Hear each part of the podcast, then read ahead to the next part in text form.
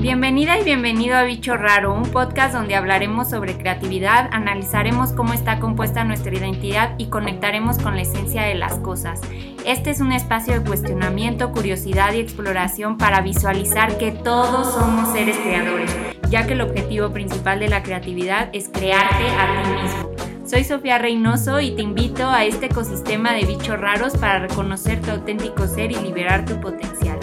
Estoy muy emocionada de empezar esta nueva serie de videos y de episodios en el podcast. Ahí en historias, en la cuenta de Bicho Raro, eh, hice una encuesta de con qué película querías que empezáramos a hacer estos episodios y ganó la del Cisne Negro, que creo que es una gran película para empezar eh, esta, esta, serie de videos para hablar de identidad, para hablar de, de, las características esenciales en los personajes, de los simbolismos, del lenguaje visual, de la colorimetría, de todo lo que transmite, de las analogías, de las historias, del mensaje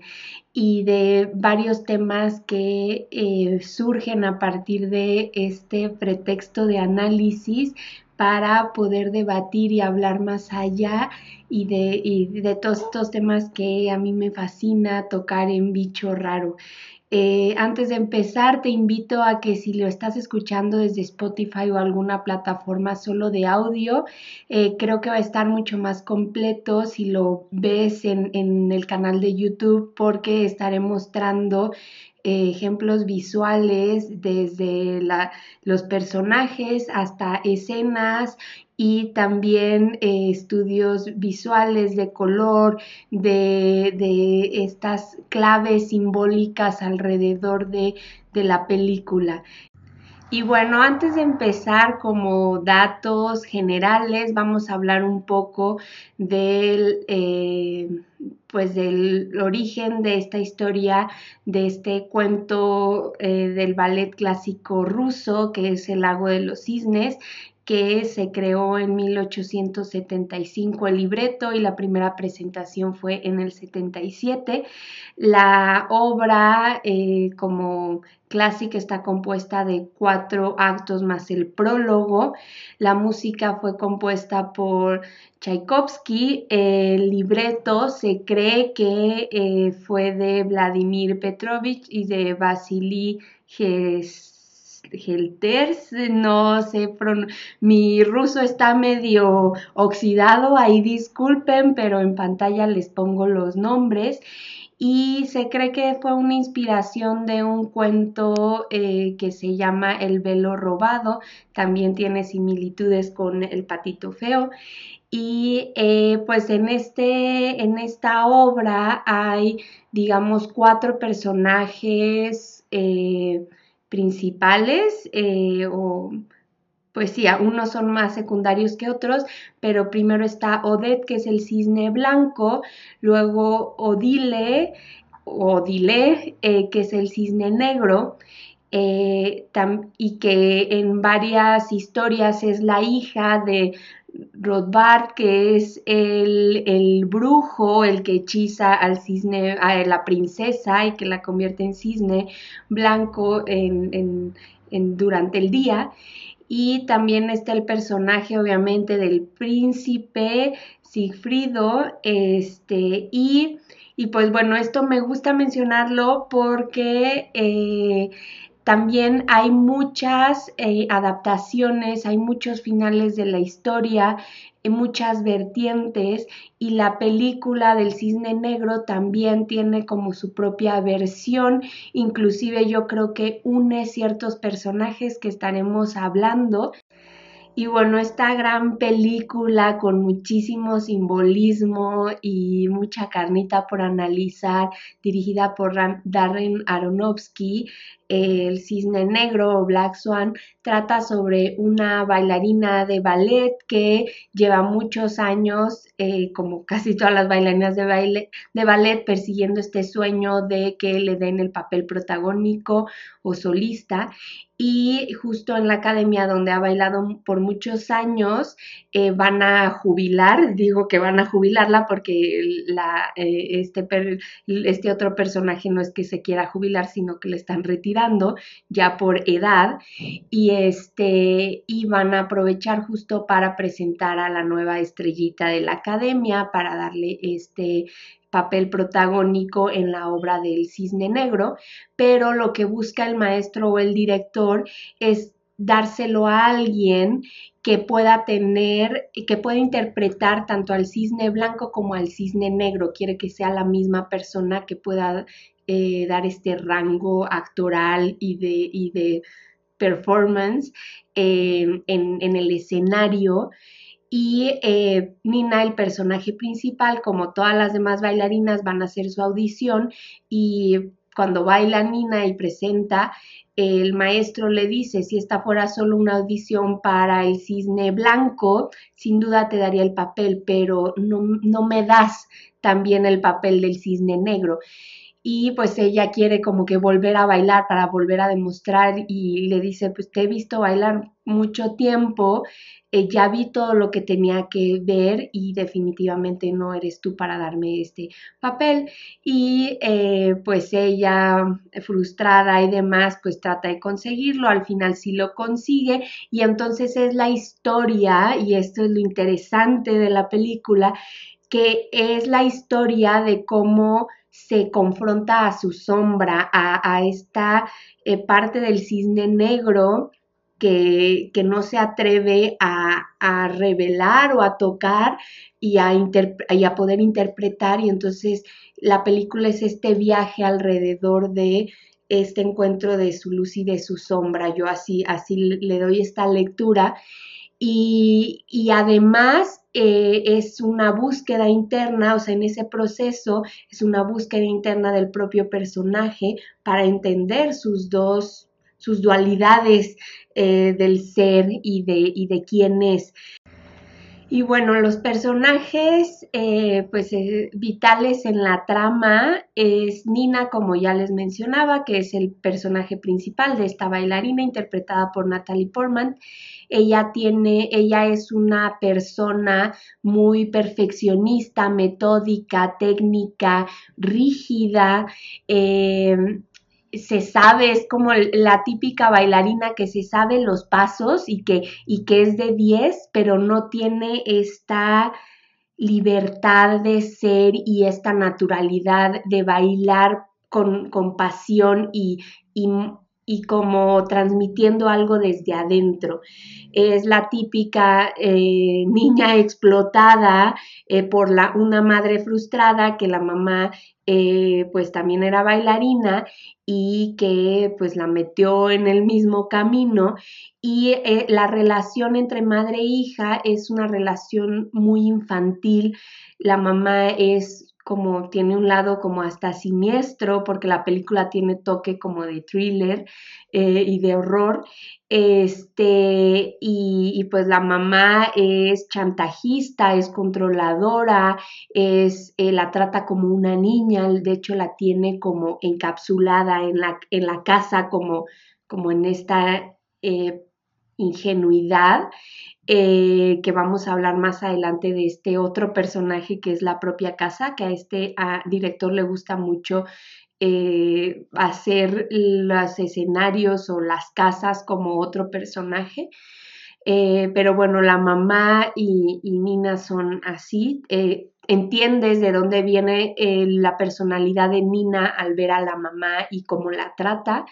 este, Nina aparte tiene eh, eh, problemas alimenticios eh, y se puede, en realidad esta historia psicológicamente también puede ser como estudiada de el punto en el que, en el que hay una psicosis. En, el personaje principal, eh, que, allá lleva al extremo este, este director. Nosotros nos vamos a bajar un poco más. Eh, no a subir tanto de tono, sino a analizar eh, desde otras perspectivas, pero pues tiene doble personalidad, se podría también hasta sacar, pero bueno, no la voy a diagnosticar porque yo ni soy psicóloga ni doctora, pero eh, hay muchas eh, patologías psicológicas alrededor de la película que puede ser un caso de estudio completamente y hacer ese análisis enfocado ahí.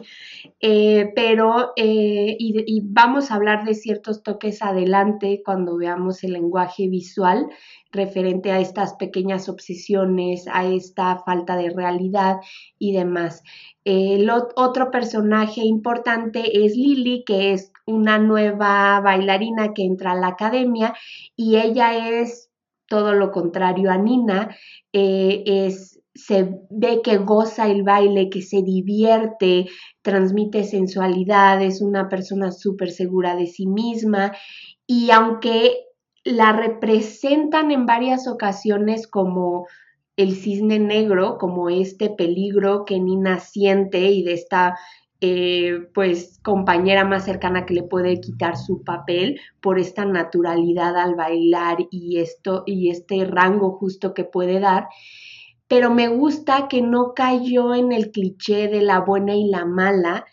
sino que el bien y el mal lo maneja entre comillas como los dos lados del ser, de uno mismo. Eh, su peor, el peor enemigo de Nina en realidad no es Lily, sino ella es, ella misma. Em, y, su poco conocimiento de, de, quién es y de su identidad y de lo que quiere y de que no ha visto otra vida más allá del ballet. Entonces me gusta que a Lili no le dan este papel como arquetipo de mala de la que le quiere quitar el papel y le hace la vida imposible, sino al contrario, es súper amigable, eh, la felicita cuando baila bien, eh, inclusive se la lleva de fiesta eh, y, y como que tiene esta vibra muy relajada. Y Nina es realmente la que empieza como a alucinar eh, como un lado oscuro de Lily y eso es muy interesante y es vital en la trama que de hecho eh, ahorita lo vamos a comentar pero vamos a acabar de mencionar los últimos dos personajes. Otro personaje súper interesante y rico y, que tiene muchos elementos a analizar es el maestro o el director que, em, que para mí en, mi interpretación de, esta película, yo creo que le dan el papel tanto de príncipe como del brujo. Eh, es esta persona que la confronta, porque varias veces mencionan como que si está enamorada del maestro. Eh, es un, el típico perfil de maestro que es súper directo pero hiriente,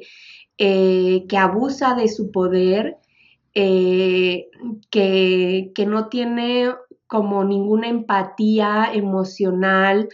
y sensibilidad, eh, pero tiene también mucha sabiduría en lo que dice y esta como dureza en su personaje es es el que la confronta más hacia su luz y, su sombra. Y adelantándonos un poco al estudio de color y visual, justamente el maestro está representado por el blanco y el negro. De nuevo vuelve a ser esta unión. Y, y el último personaje, ya un poco más secundario, es el de Beth, que interpretado por Winona Ryder, que es esta bailarina que la están jubilando, eh, corriendo. Em, en los personajes, eh, Nina, en la primera, toda la primera parte de su proceso emocional en el que todavía eh, no logra interpretar al cisne negro, su colorimetría es más bien clara, usa eh, mucho blanco cuando es de gala, eh, representando este cisne blanco.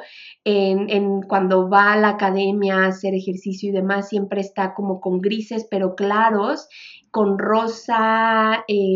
claro también, como pastel. Y, y, esos son como que sus colores. de la mamá son más bien oscuros y aquí lo interesante es que la colorimetría en la casa, que les mencionaba antes que a este director le gusta mucho eh, poner la casa como otro ser vivo, como otro personaje, y aquí no es la excepción. Eh, la casa es más, es casi toda de un verde, pero un verde como musgo, eh, no un verde que represente vida y luz y naturaleza y, muchas características que tiene el color verde, sino más bien un, verde apagado que te absorbe.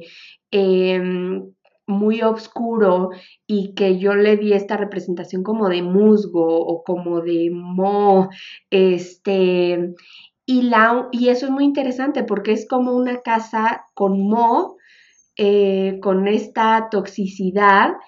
y el la única habitación que no tiene este color es, es el cuarto de Nina, que es todo lo contrario, pero es no hacia como hacia algo bonito, sino también yo lo vi como si, si, el cuarto de Nina fuera una cápsula del tiempo. Es una habitación que pareciera que es de una niña de 8 años con tapices rosas de mariposas, una colcha eh, también rosa con flores, eh, peluches por todos lados, la cajita típica de música de la bailarina. O sea, es un cuarto súper infantilizado y pues está, no, no dicen la edad, pero pues a estar en sus 20 y, por eso eh, lo veo como esta cápsula del tiempo en el que no, no se ve una evolución, un crecimiento, un, una nina ya adulta, sino que se quedó ahí en, en, este estancamiento de, de niña, de, de infantilizada. Y, y esto es muy interesante porque porque es un reflejo de su propia personalidad y que creo que es un fenómeno que se puede ver y que seguro habrá estudios de estos niños explotados desde muy chicos, se quedan ahí como encapsulados en esta infancia que no pudieron gozar, que no pudieron vivir y que se entregaron tanto a una disciplina o a un papel que les entregaron los papás para que cumplieran un sueño frustrado o porque es la minita de oro que vieron los papás y, se quedan ahí como en esa edad y, como no viven esta parte social de amigos, de fiestas, pues también tienen esta personalidad como de que no han vivido, no han tenido estos procesos de la pubertad, de la adolescencia, de toda esta crisis de identidad, de descubrir quién soy. Entonces Nina está ahí encapsulado en esta casa llena de mo, este mo visual representado por este color eh, después el personaje de Lily, que sería como la mala o la antagonista, pero repito, me gusta mucho que no lo llevaron hacia allá, ella siempre está de negro. Eh, y, y, luego, eh, y de hecho tiene un tatuaje de um, tinta negra de alas, que pues son las típicas alas de ángel, pero también se podrían representar como estas alas de cisne. El maestro es, es, algo interesante porque como también les mencionaba, es la unión del blanco y el negro. De hecho, en su departamento todo es blanco y negro y tiene estos cuadros típicos como de psicología de estas dos manchas reflejadas. Eh, como decoración, entonces de alguna manera sí representa como que esta confrontación psicológica del ser de, Nina, de este personaje. Y es muy interesante porque la, el juego del blanco y el negro no solo lo usa como con eh, Nina, que es el blanco, y Lily sería el negro, sino también con este personaje que, como les mencionaba, para mí lo unió, es como que el príncipe o esta figura como paterna o, o de idolatría masculina y por el otro lado es el personaje que la confronta y la lleva al límite de, de, saber quién es ella. Eh, ahorita vamos a hablar de momentos claves en la historia, pero pues bueno, el maestro está representado en blanco y negro, también él se viste de, blanco y negro, es un eh, actor canoso también, como que de nuevo este contraste de eh, canas blancas con el pelo negro. Y em, la mamá, ya les había mencionado, es como más oscuro y creo que no me queda alguien más. Beth no recuerdo la verdad qué colores tenía, pero en realidad la atmósfera de la película, como les mencionaba, que también es como un, está clasificado como thriller eh, psicológico, pues tiene un ambiente más bien oscuro. Y los escenarios son muy pocos, casi que nada más es la casa de, de Nina y de la mamá este, el metro se ven como que este, eh, pues como este lugar de transporte y, la academia. Y de repente, cuando es la presentación de Nina este, y el teatro, ¿no? Pero básicamente esos son los escenarios, pero la atmósfera es más bien oscura pero hay un color muy importante que es el rojo y hay acentos de color muy interesantes. El rojo tiene una, una doble lectura, también tiene una dualidad en su simbolismo. El rojo puede representar por un lado amor, pasión, este, sensualidad, y también por el otro, pues es el color de la sangre, entonces todo lo que hay alrededor del terror, miedo, eh, obsesión, ansiedad, eh, muerte inclusive, eh, peligro. Entonces es interesante porque el rojo lo usa en estas dos connotaciones y al final es, el, el final yo creo que justo el rojo une estas dos eh, pues lados eh, psicológicos del color. Em, pero antes de adelantarnos al, final, eh, vamos a ir hablando de grandes simbolismos en la película. Y bueno, estos simbolismos, como mencionaba, el color rojo tiene momentos muy importantes en la película. Em, se ve en estos momentos de sensualidad. En el primer momento que se ve eso es cuando Nina va a hablar con el maestro porque desea mucho este papel y entonces pues se va seductora, se suelta el pelo y le roba a Beth eh, su pintalabio rojo y, pues se va así a hablar con el maestro. Y, luego también este color rojo eh, cuando el maestro la besa, ella lo muerde, entonces también es sensualidad y sangre de nuevo, eh, o peligro. Y con, esta, eh, con este acto de que lo muerde, él puede como que, como que lo, intriga y dice, ay, sí puede tener en su interior este cisne negro y, eso es lo que hace que, obtenga el papel.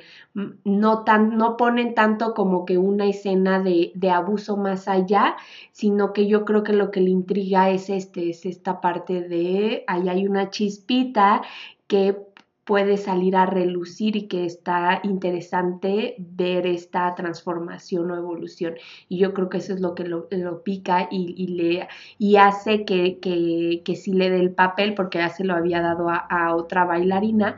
y al final sí se lo da a ella. Eh, otros acentos repetidos en rojo. Eh, el personaje de Nina, como les mencionaba, es como muy compulsiva y se hace daño a sí misma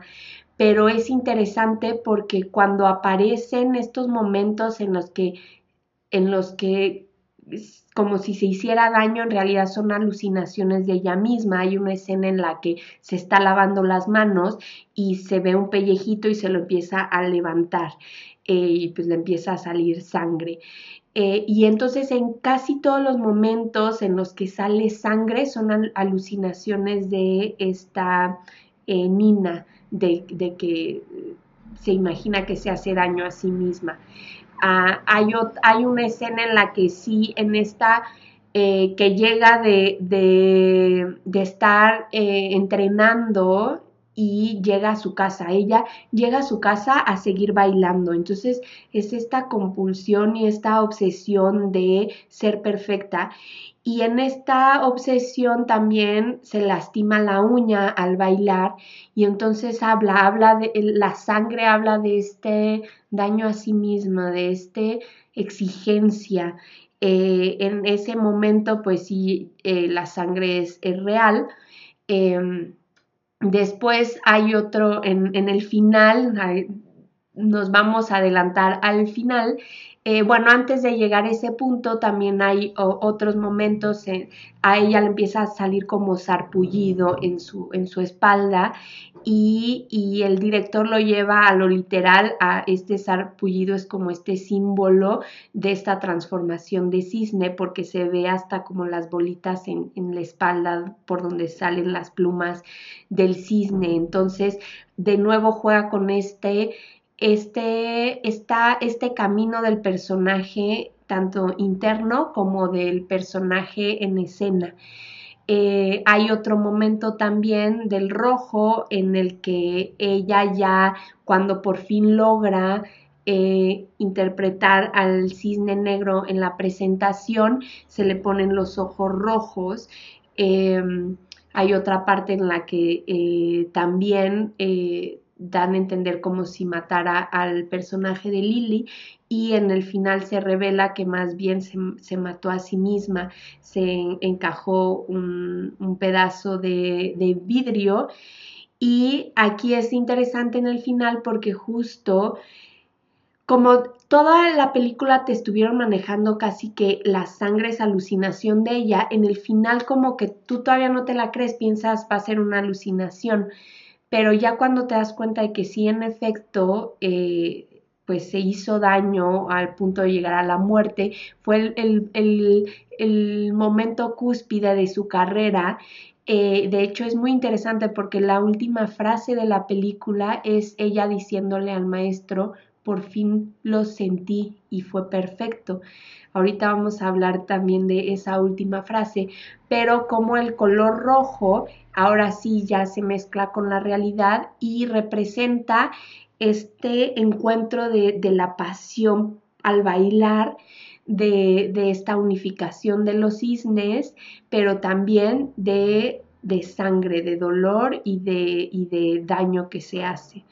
Em, después, bueno, ya hablamos del simbolismo de la casa y de la cápsula del tiempo. Eh, hay, un, hay un momento clave también en la película en la que justo eh, juegan con los colores, eh, que Lily va por Nina para que se vayan a un bar y como que limen las perezas. Em, y es curioso porque Nina trae una playera blanca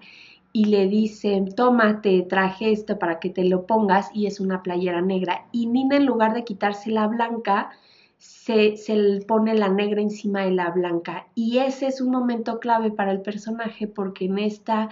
secuencia, en esta escena, es cuando ella empieza a realmente tiene su primer como como confrontación interna y empieza realmente su transformación hacia, el cisne negro. Entonces, de nuevo, el juego de color es interesante. Otro momento en el que justo juegan con eh, estos dos colores, como les mencionaba, es cuando está en el departamento del maestro, que uno se imagina que pues va a abusar de ella y es interesante porque en lugar de eh, tener relaciones, le deja una tarea y le dice, sí empieza a hablarle de que si es virgen o no y si se siente una tensión como de, de que hacia allá va esa, esa escena. Pero en lugar de, em, de llevarla hacia allá, lo que sucede es que le dice, eh, por favor, regresa a tu casa y tócate, explora. Eh, y es justo esta parte que el maestro quiere que encuentre de esta pasión interna del, de, lo que lleva el cisne negro, más allá del negro como el lado oscuro, sino como, también de tu parte sensual, sexual y también de, para mí, eh, en esta lo representan muy hacia la sensualidad, pero para mí también tiene todas unas capas eh, de lectura eh, del ser en el, en el que básicamente le dice, ve y conócete a ti misma, no puedes representar tu ser completo si solo te atreves a representar tu luz y tu luz de una, manera como muy ortodoxa, metódica, técnica, infantil. este, y como de esta búsqueda por aprobación externa. Y lo que pues lo que le dice básicamente es ve y conócete, ve y, y, descubre qué es lo que te gusta y goza, goza, diviértete. Y eso eh, es muy interesante porque pues hay varios momentos en el que Nina intenta darse autoplacer y no puede lograrlo hasta la escena de, del, del, bar con la que, que sale con, con Lily y pues que conocen a, dos chavos que empiezan a hablar eh, de ellos. Ahí también sucede algo muy interesante porque eh, uno de los chavos les pregunta pues de qué trata el, el lago de los cisnes y, y, Nina justo cuenta la versión de, de, esta película en la que es como una gemela maldita, la que, o sea, el cisne blanco y el, el cisne negro y, dice y al final se suicida, entonces el final te lo viene cantando desde ahí, pero pues como que uno no sabe si, si te va a llevar ahí, como que no, no, no sabe si va a ser tan literal. Eh, y también hay una parte interesante que me parece que también es ahí, antes cuando, cuando se presentan, Nina se presenta a sí misma como bailarina y hasta le preguntan, no, pues, ¿cómo te llamas? Y esto es muy interesante y, también me gustaría hablarlo eh, más adelante porque como una obsesión por una disciplina y en, en esta como disfraz de, perseguir la pasión, se vuelve algo que te come tu identidad, que, ya no eres solo tú o, ni, ni, siquiera te presentas a ti misma como, como quien realmente eres, sino por este hacer, por esta profesión o esto que te ha como caracterizado toda tu vida y que literal si te quitan eso, no sabes quién eres, ¿no? Entonces ahí hay otro como simbolismo muy interesante en la trama y em, pues bueno, ya después de esa escena eh, viene una parte en la que te hacen, juegan también con, con el espectador en el que parece que eh, las dos se regresan a la casa de Nina y ahí tienen un encuentro sexual y pero es muy interesante porque también hay muchos simbolismos, de nuevo recordando esto de la gemela maldita, Nina se, ve a sí misma en varios de los personajes, en, en escenas se ve eh, a sí misma como Beth, en otras escenas como la mamá, en, otras escenas eh, esta misma de cuando ya por fin tiene este orgasmo y esta transformación, en realidad pues se hizo el amor a sí misma, pero ella eh, tuvo esta fantasía que era con Lily, como esta gemela maldita, y después te aclaran de que Lily fue como yo nunca me regresé a tu casa contigo, entonces pues entiendes que literal eh, el enemigo de ella misma y la que lo impide encontrar realmente este valor interno es ella. Eh, y este, como este enemigo es ella misma, ¿no? Pero también es este encuentro de, de quién es y de permitirse esta diversión y esta exploración y este gozo y este conocimiento interior. Entonces esa escena es como súper interesante y me gusta mucho cómo jugaron jugaron con eso. Y cómo Nina se ve a sí misma en varios de los personajes, eh, se ve a sí misma en una extraña caminando en el metro, en, en Lily eh, muchas veces en esta escena que, les conté y de hecho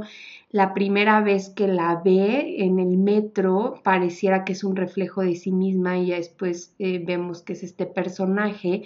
con Lily es en la que más se ve reflejada, pero también con la mamá. Eh, buscar una actriz eh, similar a Natalie Portman casi parece como ella de adulto y pues bueno, es, es fácil justificar esta similitud entre madre e hija, pero hay una habitación justo en la que eh, nunca vemos a la mamá tal cual pintando, según recuerdo, solo vemos a una mujer de espaldas y asumimos que es la mamá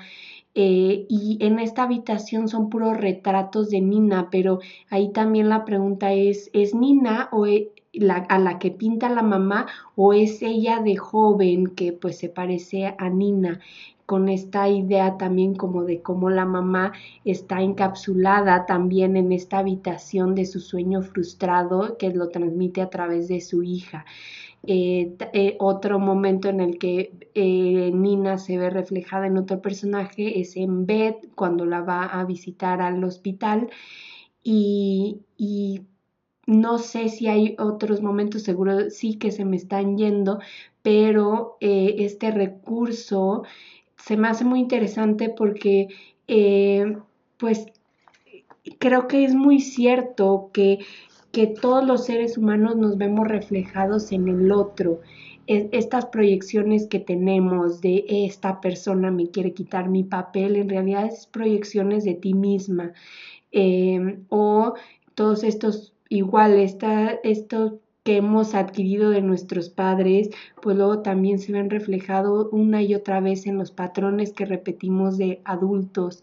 o, en esta misma búsqueda que no entendemos del ser, ¿no? Entonces es muy interesante porque justo eh, es una película que habla de esta identidad y de este reflejo de, cómo eh, puede ser tu mejor versión y, eh, y, la persona que te impulsa y también tu peor enemigo y cómo el conocerte a ti mismo te da esta pues esta fuerza interior y, este realmente encuentro con, con esta vivacidad eh, de, que, que, buscamos todos y que queremos encontrar y, reflejar en lo que hacemos. Y bueno, lo último que me gustaría que habláramos, que creo que es eh, la pregunta que me deja esta película, esta segunda vez que la vi, es realmente qué es la pasión, ¿no? Y cómo esta como como idea que nos han metido tanto de encuentra tu pasión, sigue tu pasión, haz lo que te apasiona, eh, y que casi que tu profesión tiene que ser eso y que tú tienes que vivir por esta eh, trabajo o esta, pues sí, elección de carrera o, a lo que te dedicas, se confunde mucho eso con la pasión y cómo muchas veces estas pasiones son autodestructivas y, y cómo nos impide el hacer las cosas que hacemos nos impiden ver quiénes somos y, casi que lo que hacemos se convierte en nuestra identidad, como lo que les mencionaba de ella, cómo se presenta como esta bailarina en lugar de como Nina, se olvida, no sabe ni quién es, ¿no? Y, creo que, digo, aquí está como muy llevado al extremo, pero, pero nos sucede a todos. Eh, no sé, que si te despiden de un trabajo o, de algo que has hecho mucho tiempo, de repente viene esta crisis de identidad de quién soy más allá de eso,